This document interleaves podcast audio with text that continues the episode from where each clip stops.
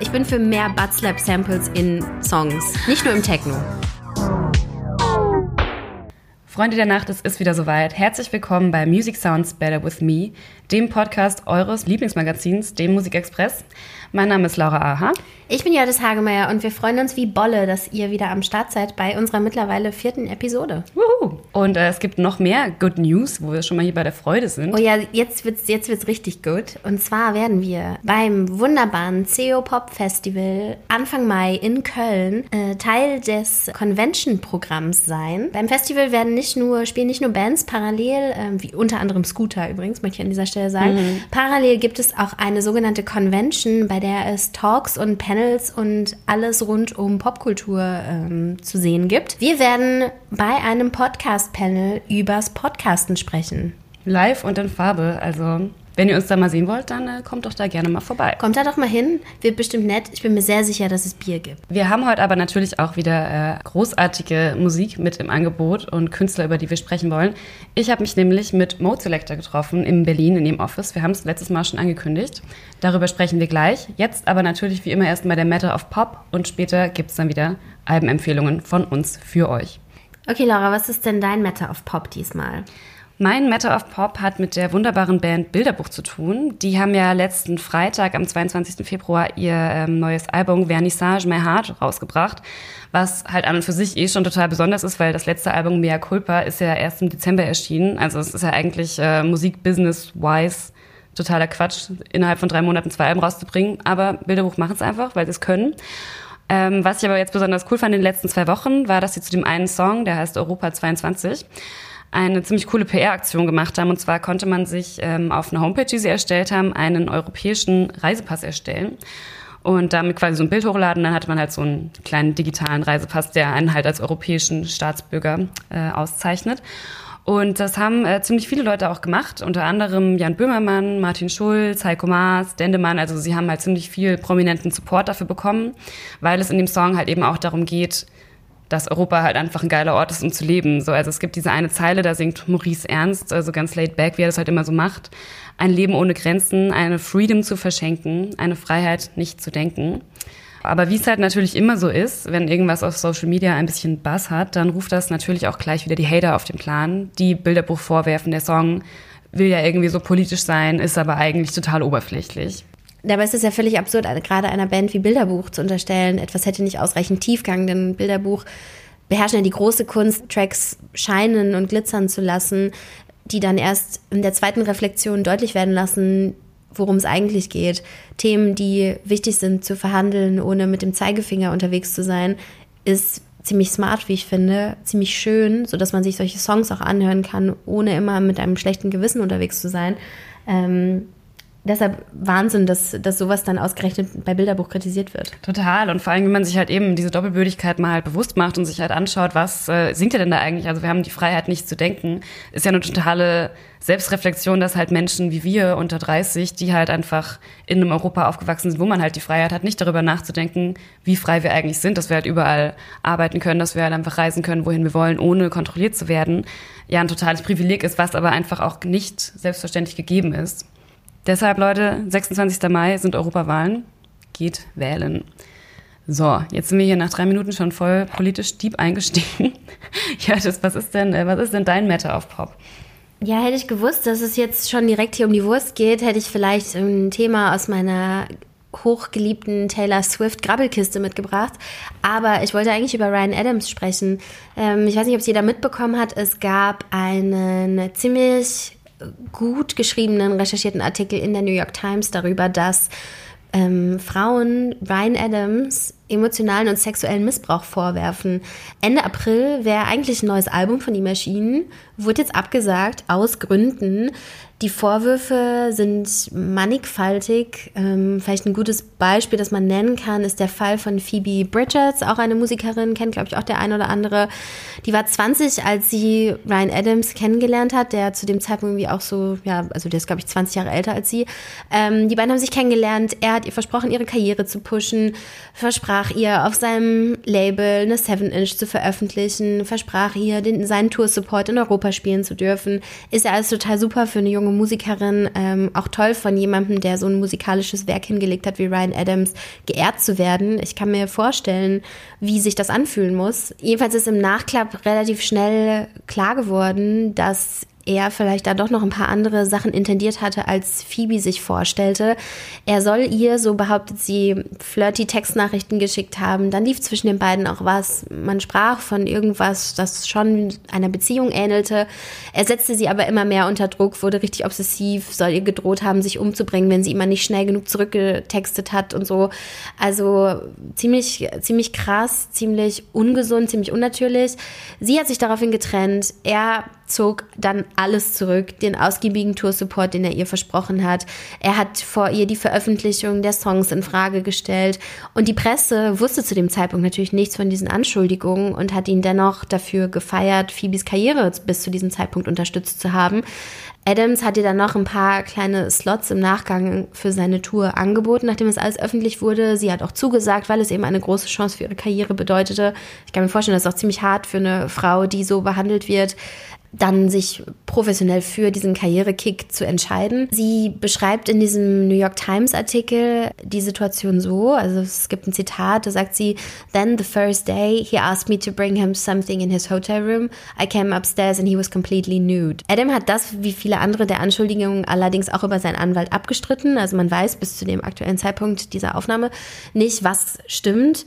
Hier steht Aussage gegen Aussage, aber auffällig ist natürlich schon, dass viele Frauen, darunter auch seine langjährige Ex-Ehefrau Mandy Moore, ebenfalls Sängerin, gegen ihn ausgesagt haben. Und im Prinzip ist das eine ganz traditionelle, schreckliche Form des Machtmissbrauchs. Mächtiger Mann in der Musikindustrie ist wahrscheinlich hier so der Weinstein-Moment des Pop, ähm, der einfach mal Frauen emotional unter Druck setzt und das alles ein bisschen mit der Sexualkeule um die Ecke kommt. Wahnsinnig fürchterlich. Äh, ich bin total gespannt, wie es da weitergeht, zumal er alles abstreitet. Ähm, ist so ein Schaudermoment und ist auch etwas, das einen immer ein bisschen an die eigene Karriere erinnert. Ich weiß nicht, wie es dir geht, Laura. Mir sind so krasse Sachen noch nicht passiert, aber durchaus schon ein paar Männer in meiner Karriere begegnet, die solche Anwandlungen hatten. Naja, man kommt halt als junge Frau ganz oft äh, in diese Situation. Also man hat halt einfach nicht das Netzwerk und man ist halt einfach darauf angewiesen, dass einen halt irgendwie Männer, die halt schon lange in der Branche unterwegs sind, äh, einfach mit nach oben ziehen. Und das, da entsteht natürlich einfach so ein Machtgefälle, wo man halt einfach auch nicht weiß, so, keine Ahnung, ich meine, sie war, wie alt war sie? 20 Jahre alt. So, ich meine, da kann man ja auch nicht erwarten, dass sie da irgendwie äh, dann den Mund aufmacht und sagt, so, so geht's aber nicht. Und vor allen Dingen, das Ding ist ja dann auch wiederum jetzt, wie du sagst, es steht halt Aussage gegen Aussage. Sie sagt halt, es war so. Er hat natürlich die tollen Anwälte, er hatte wahrscheinlich auch einfach viel mehr Geld im Hintergrund und einfach viel mehr Möglichkeiten, sich da irgendwie rauszuboxen. Und ähm, klar, am letzten Endes, wem wird dann geglaubt? Halt der jungen Frau oder dem Mann, der halt einfach so viele Verdienste schon hat in dieser ganzen Branche. Also es ist total schwierig, klar, natürlich. Ich meine, wir wissen ja auch noch nicht, wessen Position die richtige ist. Trotzdem hat man so ein Grundgefühl, oder? Ja. Also ich möchte natürlich nicht sagen, dass sie im Recht ist, aber wenn dann doch auch langjährige Wegbegleiterinnen von Ryan Adams auf den Plan gerufen werden und sich äußern und sagen, erinnert mich ein bisschen an etwas, das ich auch mit ihm hatte, dann ist das, finde ich, immer schon ein ziemliches Signal. Ja, eben. Und sie ist halt auch, wie du gesagt hast, ja auch nicht die Einzige. Also wenn man den äh, Artikel nochmal nachlesen will, kann man äh, komplett lesen bei New York Times. Ist eine ziemlich ausführliche Recherche. Und ähm, ja, also wir hoffen mal nicht, dass es jetzt irgendwie so ist, als hätte man jetzt so den Stein hochgehoben wie damals in der Filmbranche und äh, mit einem Harvey Weinstein, er war halt dann auch wiederum nicht der einzige, so Machtmissbrauch äh, gibt's halt in jeder Branche. Also es bleibt auf jeden Fall spannend, wie sich das äh, weiterhin entwickelt, ja. Wollen wir jetzt über etwas Schönes sprechen? Ich bin ein ja. bisschen betroffen. Ja. Du hast ja in unserer vergangenen Episode schon das äh, neue Album von Mode Selector empfohlen. Who Else heißt es. Kam auch gerade erst raus.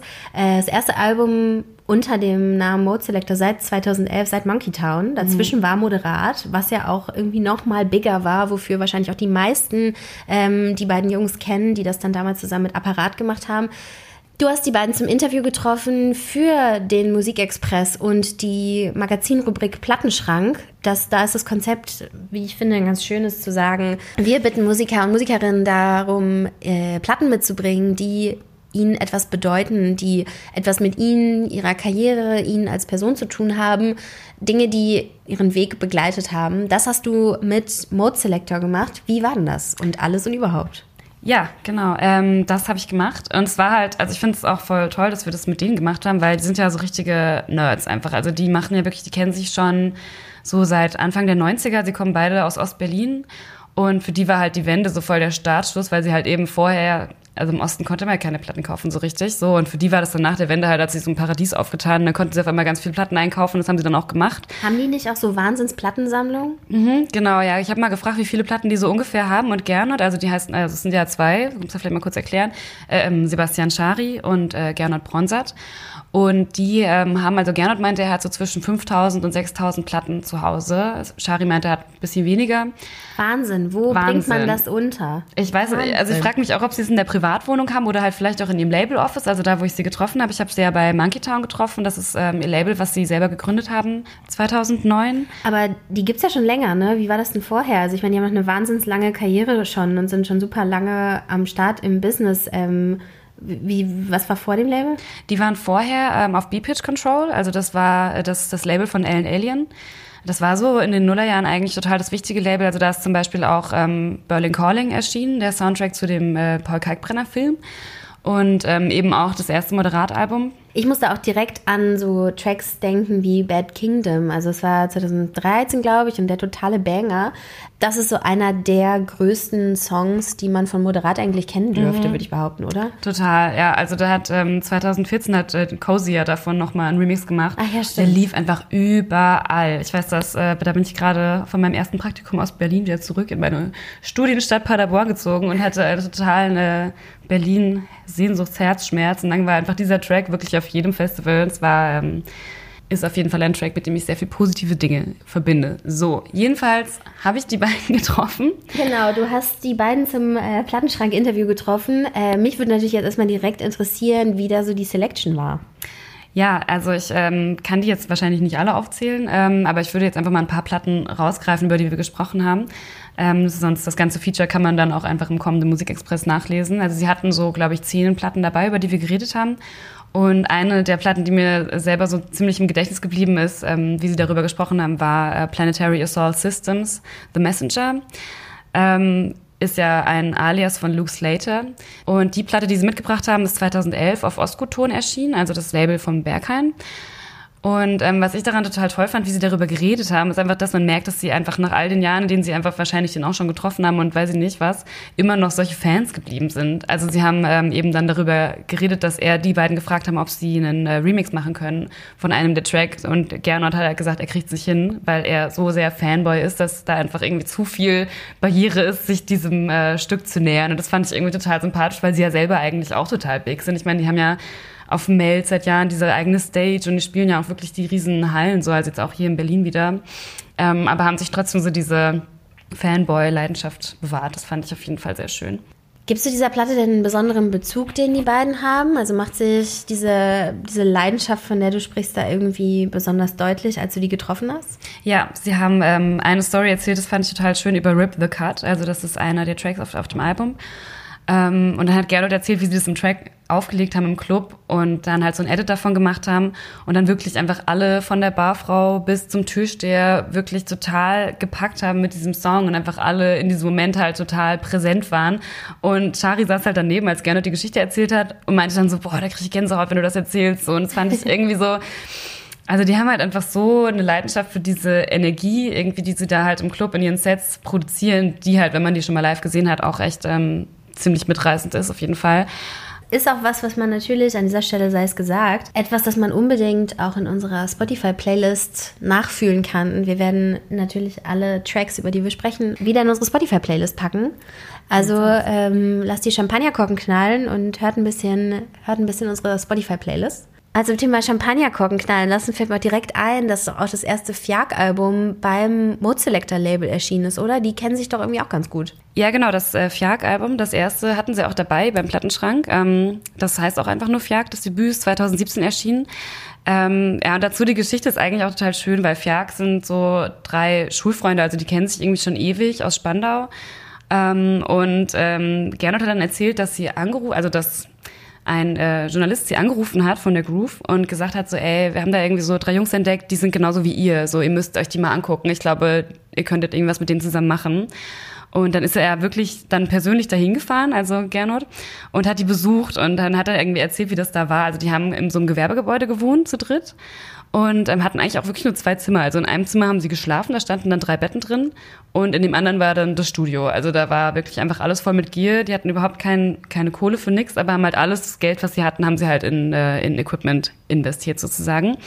Und dann ist er da hingefahren und hat dann mit denen geredet und hat gesehen, dass da lauter ähm, ja schon gepresste Platten eigentlich rumstanden. Also es war dann eben schon das Album, was sie eigentlich rausbringen wollten. Das wollten sie eigentlich zu Clone schicken, so ein äh, Label in Amsterdam. Und dann hat aber Gernot hat dann halt in Absprache mit Shari dann gesagt, so, nee, ihr müsst das bei uns rausbringen. So, also fand die halt einfach so geil und war halt einfach so begeistert von denen, weil die halt einfach so, ja, so real waren einfach. Sie haben es einfach so genauso gemacht wie, wie die beiden sozusagen. Und das ist ja auch so die, die Techno-Boy-Band, oder? War das nicht mal so, ein, so eine schöne Formulierung, mhm. die mal so rumgeisterte, als es, als es um Fjag größer wurde? Ja, genau, so wurden sie dann gleich von Anfang an genannt, weil es auch ziemlich ungewöhnlich ist. Also ich meine, Techno-Acts sind ja meistens maximal zu zweit, aber die waren eben zu dritt. Wobei man jetzt auch sagen muss, vor kurzem ähm, gab es dann den großen Knall. Fjag haben sich jetzt so halb getrennt, also bis vor ein paar Wochen waren sie noch zu dritt und jetzt ist äh, Kevin ausgestiegen, jetzt sind sie nur noch zu zweit. Was, ähm, was an dieser Stelle vielleicht auch gesagt werden sollte, einen nicht daran hindern sollte, weiterhin Kevin als auch Fjag bei Instagram zu folgen. Ich habe vor ein paar Tagen erst ein wunderschönes Posting gesehen, ähm, bei dem, ich glaube, es war auf Kevins Account, ähm, man einen blanken Frauenpo sieht, der ein bisschen gerötet ist, ähm, mit dem Kommentar, dass er doch soeben ähm, ein paar äh, Butt-Slap-Samples aufgenommen hat im Studio. Finde ich wunderschön. Mehr, ich bin für mehr Butt-Slap-Samples in Songs, nicht nur im Techno. Definitiv. Ja, ich finde, allein daran kann man einfach schon sehen, die sind halt einfach wirklich richtig witzig. Ich ähm, hatte nämlich auch äh, das Glück, die mal selber auch zu treffen zu einem Interview. Das war eben genau zu diesem Album, zu Fiag 2017. Das war noch vor meiner Zeit bei Musikexpress. Das habe ich äh, für Weiß gemacht damals. Und da habe ich sie getroffen. Ähm, und es hieß eigentlich im Vorfeld, ja, du triffst dich dann mit Fiag, irgendwie bei denen zu Hause oder irgendwo bei Monkey Town. Und äh, dann kocht ihr zusammen so. War das diese Weed-Geschichte? Mhm, genau. Und ich bin dann nämlich hier und dachte so, ach ja, voll nett, klar. Habe irgendwie so eine Flasche Flasche Berliner Luft mitgebracht. Bin dann da hingefahren, meinte so, jo, was kochen wir denn? Und kam so rein und man muss halt sagen, die sind halt schon richtige Hardcore-Kiffer. Also der ganze Instagram-Kanal von denen ist einfach immer nur voll mit irgendwelchen Tütchen, wo Gras drin ist. Und das feiern die halt auch total. Also da ich machen mein, die auch kein Hehl draus. Die stecken sich Weed in die Ohren und verkaufen es im, im Witz natürlich als, ähm, als die speziellen Fiak-Earplugs. Mhm. Das ist schon, also die nehmen das alles nicht so ernst. Natürlich nehmen die auch den nackten Frauenhintern nicht so ernst. Es hätte auch ein, ein haariger Männerhintern sein können. Ich möchte nur mal sagen, das ist hier nicht so ein Antifeminismus-Ding oder so. Ja, nee, also die, ähm, die machen sich da auch nichts aus irgendwelchen irgendwelchen äh, Business-Konventionen. Und eben dann kam ich hin, meinte, ja, was kochen wir denn? Und dann so, ja, wir, wir backen Hash-Brownies. Und als ich hinkam, waren dann alle auch schon total stoned. Und es war wirklich äh, eins der ziellosesten Interviews, die ich jemals geführt habe. Also es war wirklich einfach eine, äh, ja, ich hatte einen sehr schönen Abend mit Fiak. Ich habe nichts davon gegessen, das möchte ich kurz sagen. Äh, ja, Kiff, wer macht denn sowas? Wer macht denn sowas? Kiffen ist äh, auch schlecht fürs Gehirn. Naja, aber witzige Dudes auf jeden Fall. Und, ähm, und richtig big geworden, ne? Also ja. wenn man mal so schaut, irgendwie ähm, sechsstellige Social Media Follower-Zahlen und so. Also das, die waren schon ein Ding und haben doch auch irgendwie, sind wieder around, haben auch noch mal ein zweites Album rausgebracht, das keiner so richtig mitbekommen hat. Genau, ja. Und eigentlich alles. Ähm, dank Mozelektor. Also die haben die halt entdeckt, haben halt gesagt, so hey, wir haben die so ein bisschen unter unsere Fittiche genommen, haben auch selber gesagt, so wir waren so ein bisschen so die Papas für die. Das fand ich irgendwie total süß, weil es stimmt auch. Also sie haben die halt wirklich so mit hochgezogen sozusagen und sie dann, als sie ihr erstes Album und den ersten Aufwind hatten, sozusagen dann auch so ein bisschen in die Freiheit entlassen. Aber Mode Selector hängen ja auch nicht nur mit den jungen Kids rum, ne? Die haben ja auch schon den ein oder anderen krassen elektronischen Superstar getroffen, FX Twin zum Beispiel. Genau, von dem ähm, hatten sie auch eine Platte dabei beim Plattensprang, nämlich Zyro, das Album, was äh, 2014 erschienen ist und wofür FX Twin dann ein Jahr später auch den Grammy bekommen hat wo er aber nicht hingegangen ist, weil FX Twin einfach zu cool ist für den Grammy und Richtig ich einfach so. dachte so, nö, ich mache jetzt einfach mein Ding. Ähm, da haben wir auch drüber gesprochen mit Mode Selector und das fand ich dann auch wiederum so dieses, ähm, also sie bewundern FX Twin total für dieses ja, komplett außerhalb des Systems stehen. Also er macht ja einfach immer so total sein eigenes Ding und äh, entzieht sich total diesen ganzen Konventionen, die es da so gibt. Ähm, sie haben auch tatsächlich schon ein paar Gigs gespielt, wo sie mit ihm auf demselben Line-Up waren. Aber ähm, dann gemeint so, also sie wüssten auch gar nicht, was sie eigentlich mit dem reden sollten. Also und auch so ein bisschen so diese, diese Fan-Distanz, die sie halt doch trotzdem immer noch haben. Und haben am Schluss dann auch gesagt, also, eigentlich wollen sie den auch gar nicht persönlich kennenlernen, weil sie sich äh, den Mythos der FX Twin auch ein bisschen äh, selbst so bewahren wollen. Das fand ich irgendwie ganz witzig, dass solche Leute auf dem Level das halt immer noch auch so ein bisschen haben. Ja, voll. So eine andere Konvention, die auch immer ein bisschen in der Elektronik gilt, ist, dass es am geilsten ist, nur Sachen mit Vinyl zu machen. Ne? Jetzt kommt ja auch irgendwie, Selector sind gerade auf Tour und es ist, eine, sie, spielen, sie spielen nächste Woche auch äh, eine ihrer wenigen Deutschland-Shows in Berlin, im Juli dann erst wieder auf dem Meld und zwar mit Vinyl. Ja, Sie haben gesagt, das ist jetzt für die total, also sie freuen sich auch mega drauf, haben sie gemeint, das ist jetzt für die totaler Luxus, den sie sich jetzt so gönnen, dass sie jetzt wirklich einfach nur Platten mitnehmen auf Tour. So, das haben sie jetzt die letzten Jahre wohl nicht mehr so gemacht und ähm, genau das machen sie. Leider ist die Show in Berlin schon ausverkauft. Gibt es nicht sogar mehrere? Sind die beide ausverkauft? Ich glaube, die sind schon ausverkauft, ja. Kein Wunder. Aber ähm, auf dem Meld lohnt sich auf jeden Fall auch immer. Da haben sie ja auch ihre eigene Stage. Und ähm, also ich habe die da auf jeden Fall schon ein paar Mal gesehen. Und ist auf jeden Fall immer echt die Show wert. Also die sind wirklich so richtig mit Shampoosflaschen vorne und äh, Ansagen machen zwischendurch und sowas. Also da geht's, äh, geht's richtig ab. Das lohnt sich auf jeden Fall. Und das ganze Interview wird es natürlich auch im kommenden Musikexpress geben, in dem Mode Selector mit uns über ihre wichtigsten, wegweisendsten, tollsten, liebsten Platten gesprochen haben. Wir haben aber auch noch ein paar Plattenempfehlungen, äh, die wir euch persönlich empfehlen, von uns zu euch sozusagen. Ähm, ich würde euch gerne das neue Album von Die Heiterkeit ans Herz legen. Das ähm, erscheint am Freitag, dem 1. März. Es heißt, was passiert ist. Und Die Heiterkeit, das ist ja die Band um ähm, Stella Sommer aus Hamburg, macht so eine Art, ich habe das gelesen, das fand ich ganz schön, Goth-Chanson. Also es ist ähm, deutsche Gitarrenmusik mit äh, ganz getragenen, traurigen äh, Texten, so ein bisschen bombastisch, äh, diesmal auch weniger gitarrenlastig, erinnert so ein bisschen an Tokotronik auch, finde ich so ein bisschen das neuere Album, weil Stella Sommer auch so diese lyrische Art hat, die Dirk von Lozo auch hat in seinen, ähm, in seinen Texten. Ist ein sehr schönes Album, gerade die äh, erste Single rausgekommen, Wie finden wir uns, finde ich sehr schön, äh, sollte man sich auf jeden Fall anhören. Ja, ich kann zu meiner Plattenempfehlung, muss ich glaube ich gar nicht mehr so viel sagen. Ich empfehle wärmstens das neue Album von Forwards. Es heißt Everything Not Safe Will Be Lost Part 1 man kann sich jetzt schon denken, dass es einen Part 2 geben wird. Ein bisschen in Bilderbuchmanier. Ich bin ja großer Fan davon, Alben zu splitten, damit Ideen mehr Platz haben und man sich ein bisschen gegen die gängigen ähm, Streaming-Rhythmen stellt.